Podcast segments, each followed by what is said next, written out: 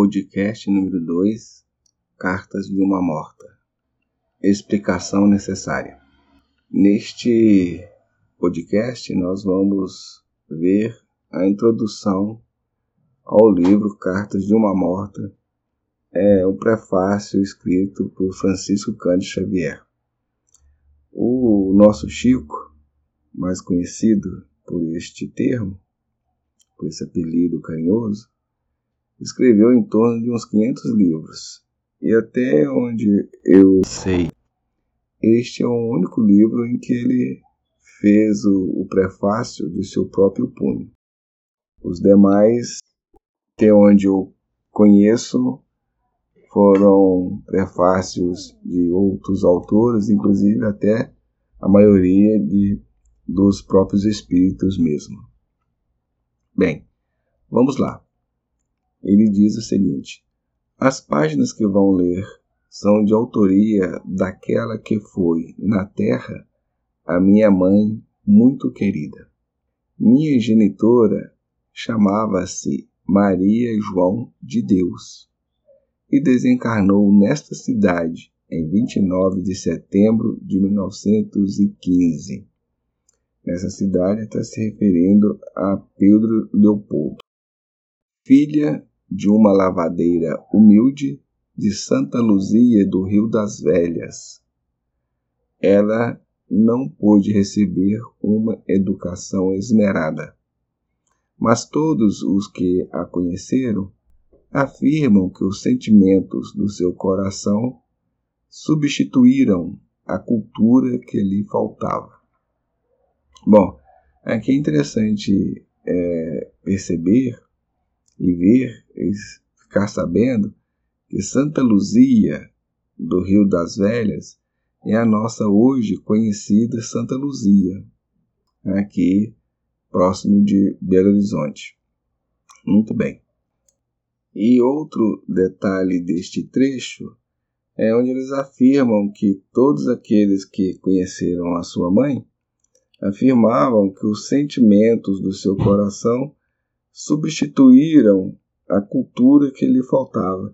Isso é muito importante e interessante, porque eu prefiro muito mais uma pessoa de sentimento mais nobres, mais puros, do que uma pessoa com intelectualismo.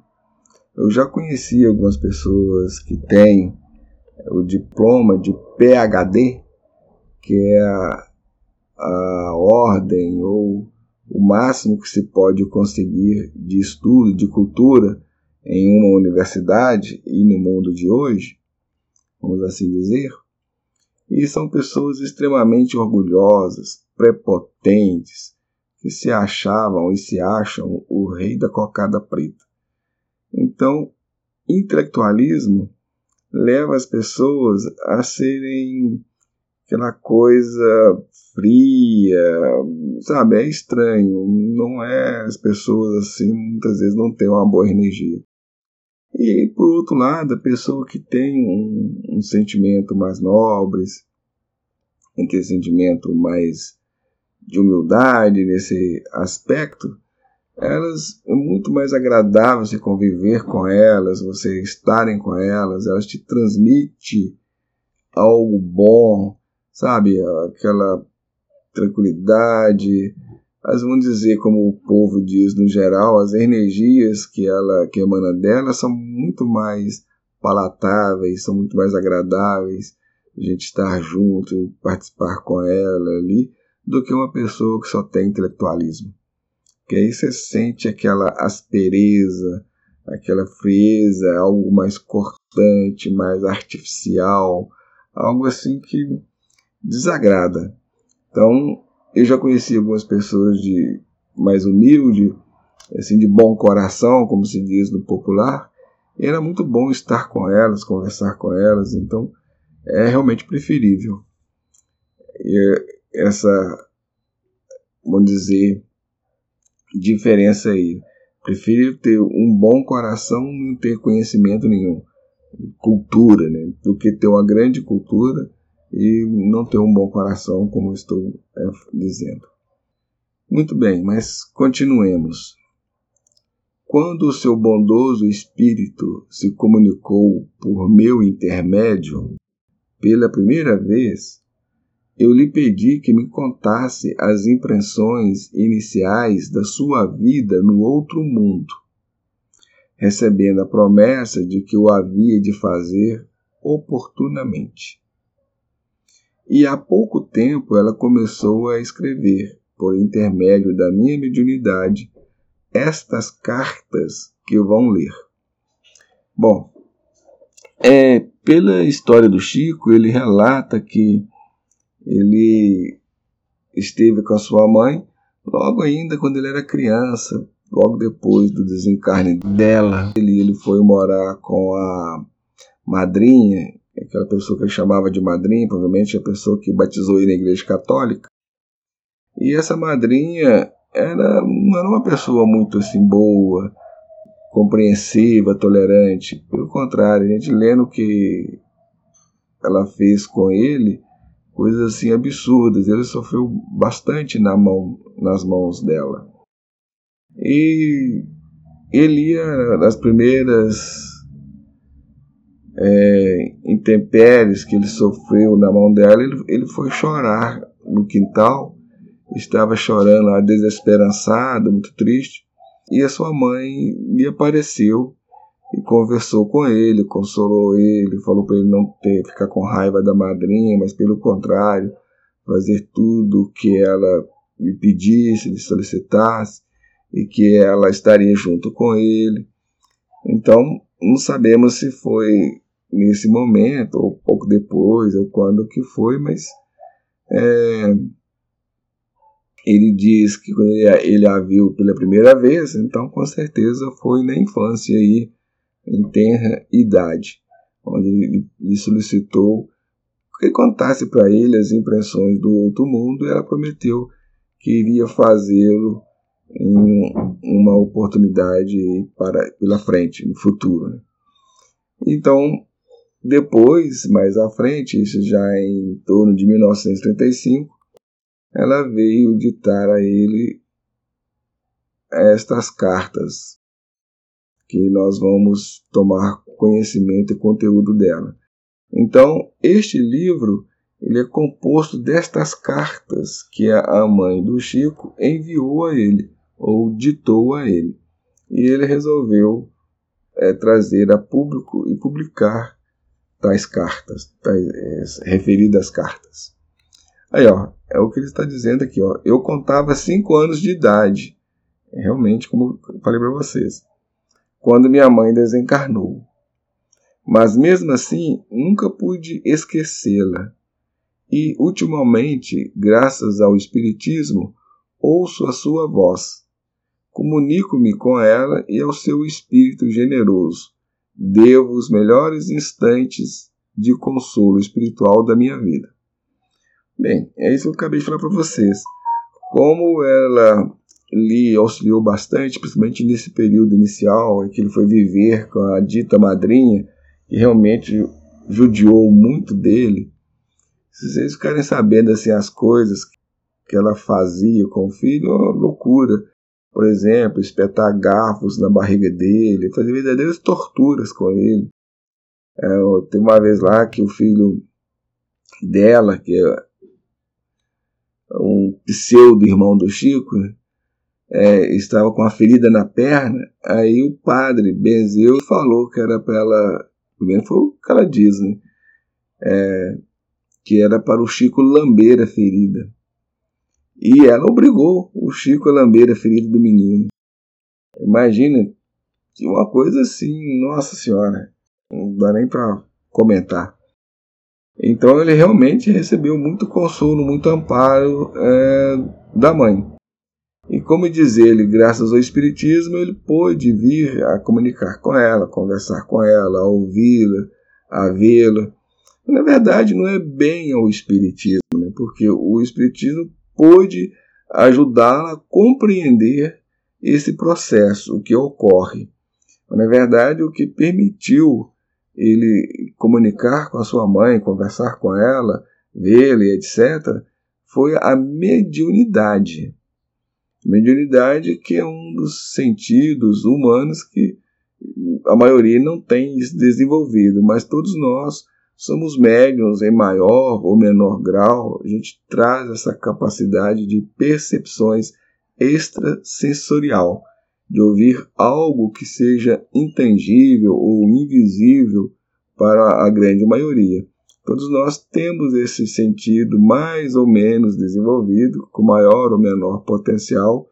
É um sentido, é um sentido que é passível de educação quando a gente o tem é no patamar que a gente, dentro do Espiritismo, chamamos de ostensividade. Então, se a gente tem esse sentido ostensivo, ou seja, que somos, somos sejamos capazes de ver é, essa dimensão que nos cerca, no, nos envolve, essa dimensão que é a dimensão temporal, que está além da dimensão espacial, a gente pode educar esse sentido, trabalhar para que a gente possa fazer disso algo comum e normal. Então, geralmente a mediunidade é vista como algo extraordinário, ela não é. É algo bastante comum. É, mas como nós não temos o um nível de educação escolar, educação familiar, é, que nos prepara ou nos, nos abre para esse tipo de coisa, a gente acaba muitas vezes fechando esses, potencia esses potenciais. Então, vamos encontrar pela vida muitos médiums que a gente chama de natural. Ou seja, ele é portador da mediunidade, mas nunca soube disso, nunca trabalhou, nunca desenvolveu, nunca educou.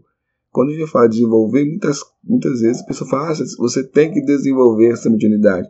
Na verdade, não é um desenvolvimento, é uma educação. Por exemplo, é igual a educação do ouvido musical. Se você se educar, você é capaz de passar a ouvir notas, apreciar notas que a maioria, então, de repente, não, não tem essa percepção. Não é que ela não tem, é que ela não trabalhou, ela não educou essa, essa capacidade que, de audição que todos nós possuímos, todos têm. É, aí a pessoa fala assim: ah, o fulano desenvolveu. Não, não é que ele desenvolveu, ele educou. É a educa essa educação vai nos parecer e muitas vezes refletir para a gente como se fosse um desenvolvimento, porque a maioria fica no, no ramerrão, na coisa comum, e, e, o outro não é capaz de ouvir além, ouvir mais. Mas não é algo que desenvolveu, ele desenvolveu porque ele educou, porque ele trabalhou, porque cultivou isso. É igual uma planta, se você planta uma semente e não cuida dela, ela, a tendência geralmente é morrer é secar, é desaparecer. Se você cuida e tudo mais, rega, dá água, dá a luz solar necessária, ela desenvolve. Que na verdade é, é um certo trabalho que você tem que fazer ali. A mesma coisa também ocorre aqui. E não só nesse sentido, mas até mesmo com os nossos potenciais emocionais, psicológicos, espirituais e corporais. A gente não educar, gente não desenvolve aquilo. É, o, então não é bem um desenvolvimento, é mais uma questão de educação mesmo. Você trabalhar essas questões. Igual nossos músculos. Se a gente não trabalhar com os músculos, não educá-los, eles não se desenvolvem, eles não ficam fortes, eles não crescem, etc. Bem, é, aí ele vai finalizar o pequeno prefácio dizendo o seguinte: Aí estão, minha mãe, as tuas páginas elas vão ser vendidas em benefício das orfanzinhas. Deus permita que os pequeninos que sofrem recebam conforto em teu nome e que a misericórdia divina te auxilie, multiplicando as tuas luzes na vida espiritual. Pedro Leopoldo, Minas Gerais, 25 de junho de 1935 Francisco Cândido Xavier. Aqui vale ressaltar, finalizando esse prefácio, de que o Chico ele nunca teve dinheiro das obras, de todas as obras que ele psicografou.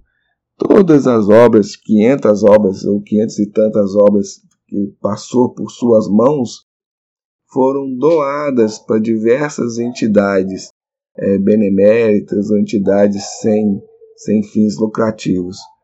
E no caso de, deste livro, ou destas cartas que foram ditadas por sua mãe, ele doou isto para um lar ou para uma organização que ia beneficiar é, crianças órfãs, principalmente no aspecto feminino. Isso é, é muito interessante da gente também é, ficar sabendo. Bem, e aqui nós finalizamos esse podcast bem rapidinho, de 15, 20 minutos aí, trazendo esse prefácio à obra, e no próximo já, já vamos adentrar a, as cartas, nas cartas que foram ditadas por Maria João de Deus. E vamos deixar aqui o nosso agradecimento a vocês e a Deus, a Jesus, por nos permitir este, estes momentos, esta leitura, estas reflexões e também agradecer ao Chico que nos proporcionou esta possibilidade e a Maria, João de Deus, a sua mãe, que nos trouxe a sua experiência, a sua vivência de todo esse processo, não só de desencarne, ou seja, da passagem por este portal que nós chamamos de morte, portal cujo portal todos nós vamos passar é, mais cedo ou mais tarde, e assim nos deixando pegadas ou migalhas de trilhas para que a gente possa, quando chegar a nossa vez, lidar com isso de uma forma melhor, de uma forma mais tranquila, de uma forma mais equilibrada. Então, Senhor Jesus, abençoe a nossa irmã Maria João de Deus, o nosso irmão também Francisco Cândido Xavier, que as tuas luzes, as tuas bênçãos o envolvam e envolva cada um de nós, ajudando-nos no entendimento destas cartas que chegaram até as nossas mãos, até o nosso conhecimento, que possa tirar o melhor delas em benefício do nosso próprio equilíbrio, do nosso próprio aprimoramento moral e intelectual, emocional e espiritual. Agradecidos, vos pedimos que forças amigas possam estar junto a nós toda vez que nos dispusermos a fazer o bem e ajudar o, os outros no esclarecimento, no entendimento das lições, destas lições de vida maior. Se com todos nós, hoje e sempre. Assim seja, e abraços a todos.